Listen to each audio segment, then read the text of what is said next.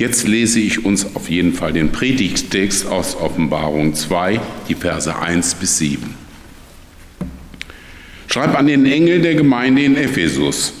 So spricht der, der sieben Sterne in seiner rechten Hand hält und zwischen sieben goldenen Leuchtern umhergeht. Ich kenne deine Taten, deine Mühe und deine Standhaftigkeit und dass du böse Menschen nicht ertragen kannst. Du hast diejenigen auf die Probe gestellt, die sich selbst Apostel nennen, es aber nicht sind. Du hast sie als Lügner entlarvt. Du bist standhaft und hast um meines Namens willen getragen und du bist daran nicht müde geworden. Aber ich habe dir vorzuwerfen, dass du die Liebe, die du früher hattest, aufgegeben hast. Denk daran, aus welcher Höhe du gefallen bist. Ändere dich und handle genauso wie am Anfang. Wenn du dich nicht änderst, werde ich gegen dich vorgehen und deinen Leuchter von seinem Platz stoßen. Allerdings spricht für dich, dass du das Treiben der Nikolaiten genauso hast, wie ich es hasse. Wer ein Ohr hat, soll hören, was der Geist den Gemeinden sagt. Wer siegreich ist, dem werde ich geben, vom Baum des Lebens zu essen. Das ist der Baum, der in Gottes Paradies steht.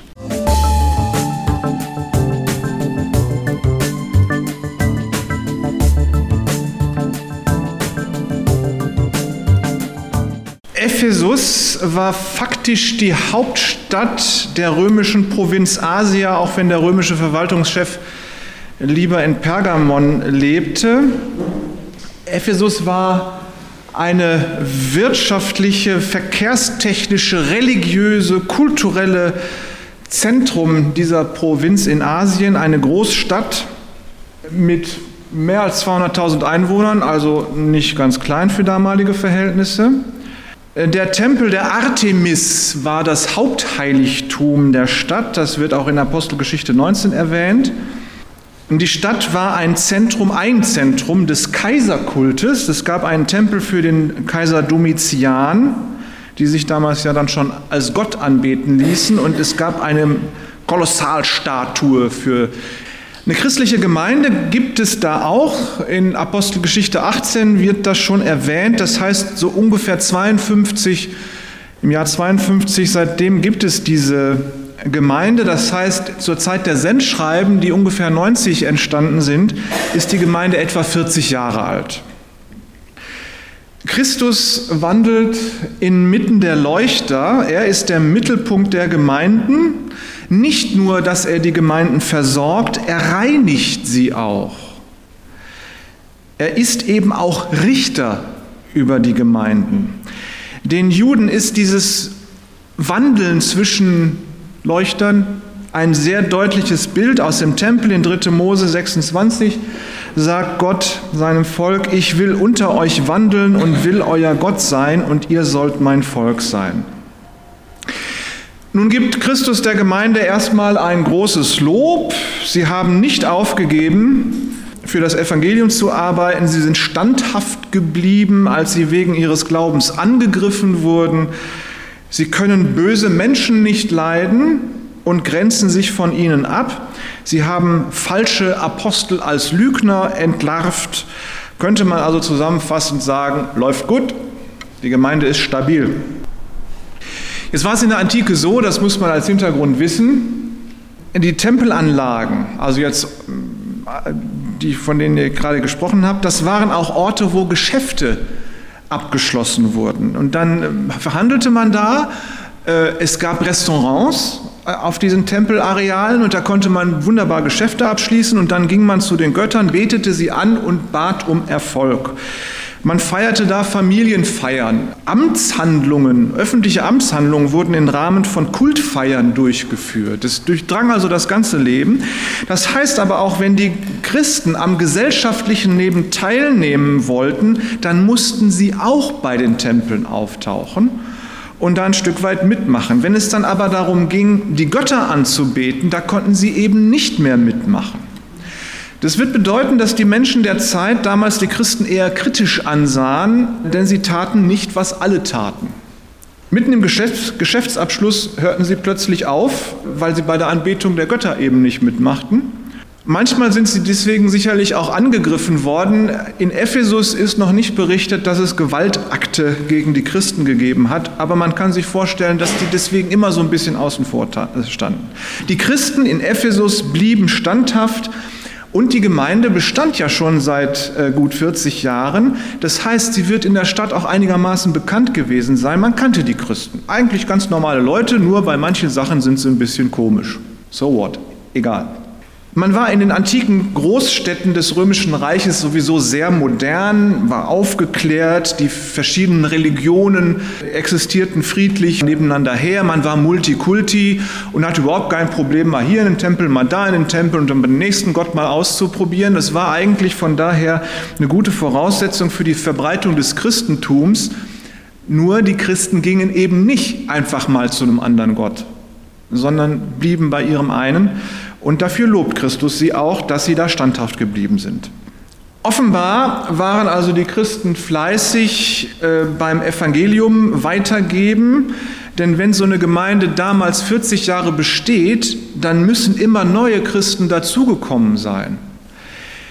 Damals ging es nur über Neubekehrung, dass Gemeinde wuchs. Es war eben nicht möglich, dass eine Gemeinde wuchs, weil sie die schönste Musik, den tollsten Prediger und den nettesten Gottesdienst hatten, wo dann aus anderen Gemeinden Christen angezogen werden und sich dann da auch versammeln. Das gab es damals nicht, sondern wenn die Gemeinde sich entwickelt, müssen neue Christen dazugekommen sein, müssen es Menschen gegeben haben, die sich dann neu bekehrt haben. Aber das passiert offensichtlich, die Gemeinde ist stabil, es läuft und funktioniert. Nun, was hat es mit diesen falschen Aposteln auf sich, äh, die Christus da erwähnt? Apostel sind ja entweder die Jünger Jesu, wir haben die zwölf Apostel, die Jünger Jesu, oder sie sind Schüler dieser Jünger. Im Jahr 90 gibt es die aber kaum noch weil die Apostel alle tot sind. Die Schüler dieser Apostel sind auch mittlerweile alt. Timotheus war in Ephesus gewesen eine ganze Zeit. Wir kennen die Timotheusbriefe aus dem Neuen Testament. Paulus hat ihn da als Gemeindeleiter eingesetzt, könnte man sagen, und er füllte da den, den Aposteljob aus, könnte man so sagen. Nun war es allerdings so, das Neue Testament gab es noch nicht in dieser Form, wie wir es haben. Die Evangelien, die kursierten schon, die Briefe des Neuen Testamentes kursierten auch, die wurden immer wieder abgeschrieben und an andere Gemeinden weitergeleitet. Aber man hatte keine gemeinsame Lehre, es gab noch keinen Katechismus und man hatte noch nichts ja, Paulus hat natürlich viel vorgearbeitet, aber es gab noch nicht eine Lehre, auf die man sich geeinigt hätte. Man war darauf angewiesen, dass reisende Apostel in die Gemeinde kamen und die brachten dann zum Beispiel Briefe aus anderen Gemeinden mit. Sie hatten viele Informationen über Jesus, hatten also viel gelernt. Sie mussten dann diese Informationen zu einer schlüssigen Lehre des christlichen Glaubens entwickeln. Das brachten sie dann einer Gemeinde und wenn sie das dann dagelassen hatten, dann zogen sie weiter in die nächste Gemeinde. Und das waren anerkannte Persönlichkeiten, die wurden von den Gemeinden versorgt. Und so in der Tradition von Petrus, Paulus und Johannes, die ja auch so unterwegs waren, standen diese Leute in einem sehr guten Ruf. Nun gab es aber Menschen, die diesen Ruf offensichtlich missbrauchten. Sie gaben sich als Apostel aus, um mit Lebensmitteln und Ehre versorgt zu werden. Offensichtlich hatten sie herausgefunden, wie man Christen beeindruckt, wie man reden muss, welche Begriffe man benutzen muss und wie man sich verhalten muss, um Christen zu beeindrucken. Und wenn dann die dummen Christen ihr Amen dazu sagen, dann hat man schon mal ein Abendessen und ein Bett für die Nacht. Aber die Epheser, die sind nicht drauf reingefallen. Paulus hatte dem Timotheus ja sehr deutlich eingeschärft, auf die reine Lehre zu achten. Das heißt, die Epheser kannten ihr Evangelium. Offensichtlich hat der Timotheus eine gute Arbeit geleistet, denn die Epheser, die ließen sich nicht von falschen Aposteln hinters Licht führen, weil sie wussten, was die Lehre ist, wie sie glauben, was sie glauben und diese Apostel dann durchschauten. Nun können aber die falschen Apostel auch aus den eigenen Reihen kommen. Da ist einer, der nach Macht und Einfluss sucht. Und dann ist da vielleicht noch ein anderer, der kann gut manipulieren. Und wenn die beiden sich zusammentun, dann entwickeln sie einen gewissen Einfluss in der Gemeinde und können Dinge regeln und dann auch theologische Dinge benutzen, um dann damit ihre Schäfchen ins Trockene zu bringen. Und dann hat die Gemeinde plötzlich eine Autorität, die aber nicht von Christus kommt, sondern die aus Machtgier und aus ähm, menschlichen Wünschen sich entwickelt. Und offensichtlich gab es in Ephesus aber Geschwister, die haben das nicht mit sich machen lassen. Und sie haben diese falschen Apostel entlarvt. Nun, äh, falschen Aposteln auf den Leim zu gehen, das ist äh, immer eine Gefahr. Bis heute. Heute haben die wenigsten Menschen, mit denen wir hier irgendwie in unserer Gesellschaft zu tun haben, haben die wenigsten Menschen noch ein einigermaßen gesichertes Wissen über den christlichen Glauben. Das kannst du denen alles erzählen. Frag sie mal, was Ostern bedeutet, was Pfingsten bedeutet und was Weihnachten wirklich passiert ist. Die wenigsten wissen das wirklich, auch wenn sie einmal im Jahr in den Gottesdienst gehen. Und dann sind auch noch die Verschwörungstheorien ja im Moment ganz äh, berühmt und die alternativen Fakten, die durch die sozialen Medien ungefiltert kursieren. Und es gibt ja auch so eine christliche Bubble, christliche Blase, wo dann eben auch theologisch halbwahre Sachen möglicherweise durchsausen und dann irgendwo in der Gemeinde ankommen. Das heißt, eine gute Lehre zu haben, ausgiebig gemeinsam die Bibel zu studieren und zu beten, das ist heute wichtiger denn je für eine Gemeinde. In Ephesus, alles super, die Gemeinde ist stabil, das ist gut. Es gibt vier Zustände von christlicher Gemeinde, eine lebendige, wachsende Gemeinde, eine stabile Gemeinde, eine gefährdete Gemeinde und eine sterbende Gemeinde. Zu Beginn des Gemeindelebens ist überall Begeisterung, Menschen kommen zum Glauben, sie lieben Jesus, sie lieben die Geschwister, sie lieben die Gemeinschaft, sie lieben auch die richtige Lehre, aber der Mensch gewöhnt sich ja an alles. Und irgendwann ist das wunderbarste Gemeindeleben so normal. Ne, nichts Besonderes mehr. Es ist immer noch gut aber es begeistert nicht mehr. Manchmal spürt man Begeisterung bei denen, die frisch zum Glauben kommen, aber die werden ja auch weniger. Äh, es ist halt irgendwie stabil. Aber man muss ja auch sehen, dass das Gemeindeleben irgendwie weitergeht und da ist ja auch gut, wenn man Standards hat, die man so mit denen man das Gemeindeleben gestalten kann. Da gibt es dann eben keine bösen Überraschungen, weil man weiß, wie es läuft. Es gibt aber auch keine Begeisterung mehr. Und man merkt lange nicht, wenn man so im Flow ist und alles so stabil ist und alles so normal ist, man merkt lange nicht, dass gar nichts mehr passiert. Und man merkt vor allem nicht, dass man anfängt, Fehler zu machen. Okay, die Gesellschaft ist ja auch ablehnend, es ist ja auch schwierig, das Evangelium weiterzusagen, wenn man sich darüber nachdenkt, dass keine neuen Geschwister im Glauben dazukommen. Die Gesellschaft ist ja auch schwierig, schwer mit dem Evangelium. Lass uns doch was Neues probieren. Ja, okay, aber weißt du denn wirklich, ob das Neue tatsächlich hilft? Außerdem haben wir das ja noch nie gemacht. Aber die Gemeinde da und da und die macht das so und so und die wächst. Ja, aber die Gemeinde, gerade die Gemeinde, die hat die falsche Theologie. Die haben doch so einen falschen Apostel da als Pastor. Lass uns lieber so machen wie bisher. Wir bleiben bei der richtigen Lehre und machen es so, wie wir es bisher immer gemacht haben. Da lag schon immer Segen drauf und die Wüstenzeit geht auch irgendwann vorbei. Ja, die Wüstenzeit geht irgendwann vorbei und dann ist die Gemeinde eine gefährdete Gemeinde. Und von da aus ist es nur noch ein paar Jahre bis zum Sterben.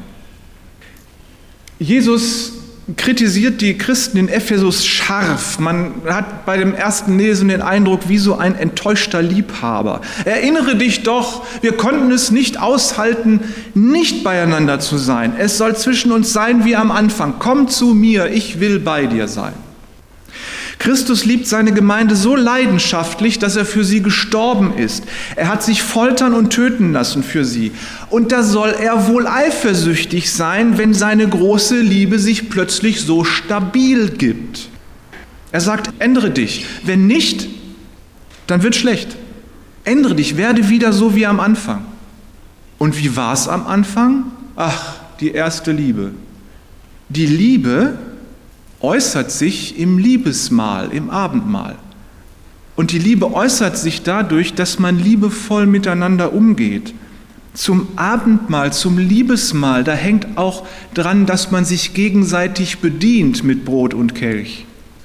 Da hängt auch dran, dass man Armenpflege betreibt.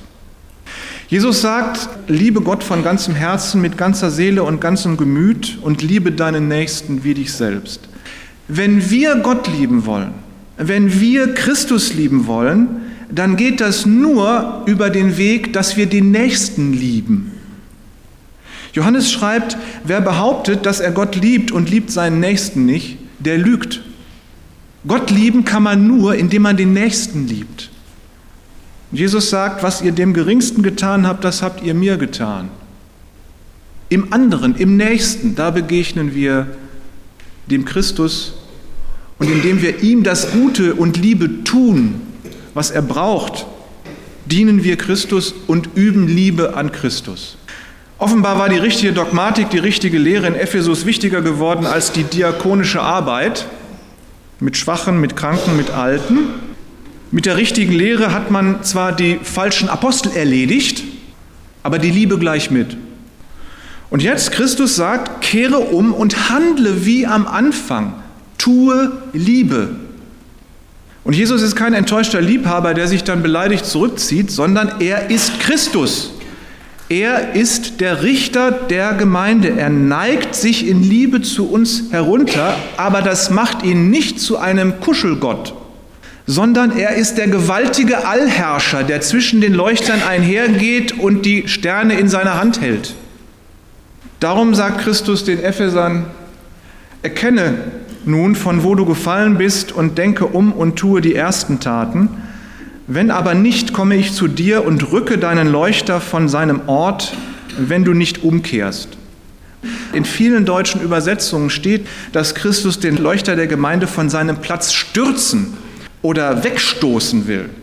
Das griechische Wort, was da aber steht, kann man einfach mit wegrücken übersetzen. Ist also weniger dramatisch. Einfach wegrücken. So.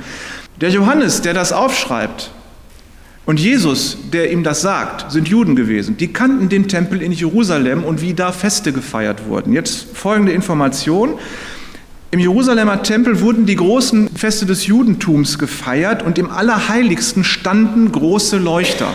Und wenn die Feiern vorbei wurden, waren, dann wurden diese Leuchter gereinigt, damit sie so Ölleuchter, damit sie bei der nächsten Feier wieder funktionieren. Man muss solche Ölfunzeln regelmäßig sauber machen, damit die nicht verstopfen und nicht nur noch rußen.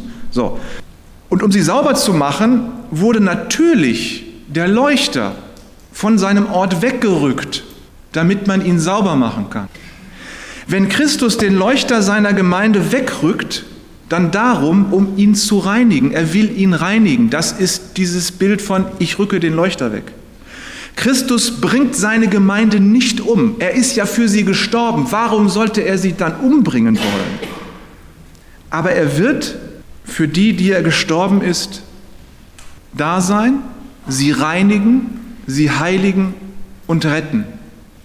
Das kann eine Zeit der heftigen Prüfung für die Gemeinde sein. Das wird kein Spaß. Leicht ist das nicht. Und die Gemeinde sollte das auch nicht leicht nehmen. Das kann auch zu einer sterbenden Gemeinde führen, wenn sie denn nicht umkehrt, wie Christus ihr das hier sagt. Die Nikolaiten, man weiß nicht genau, wer die sind.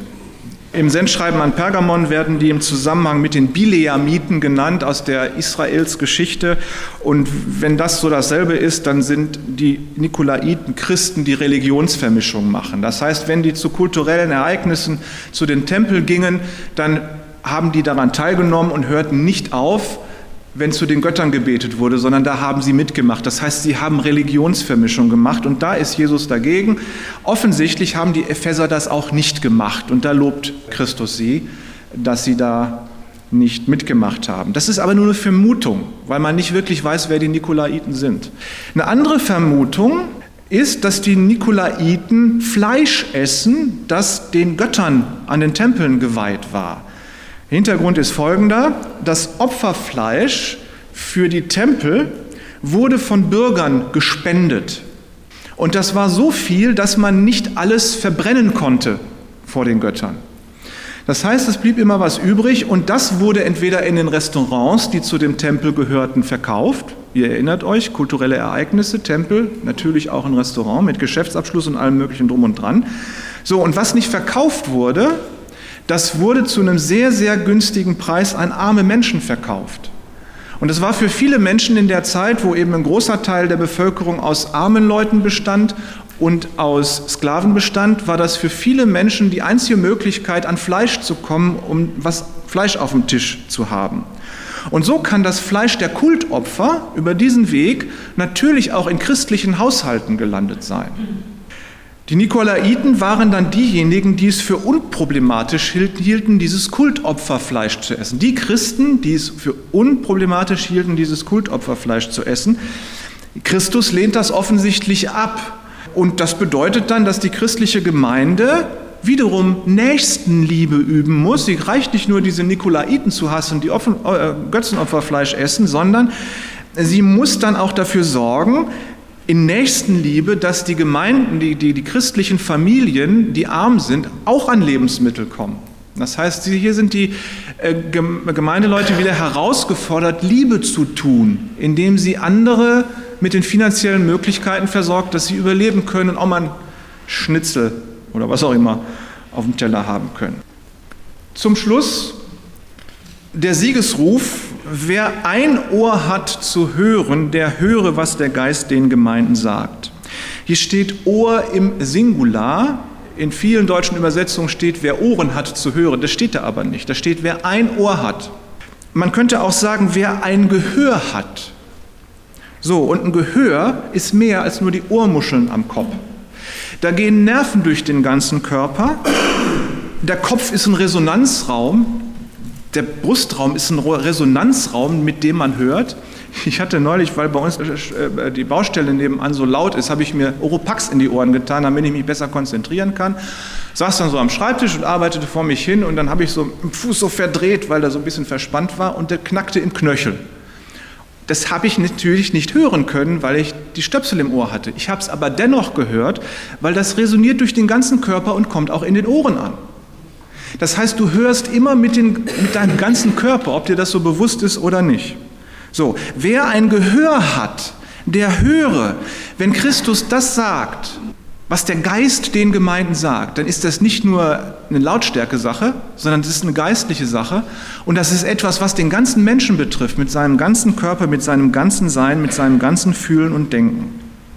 Also, hören wir gut hin, hören wir gut hin, was der Geist der Gemeinde sagt.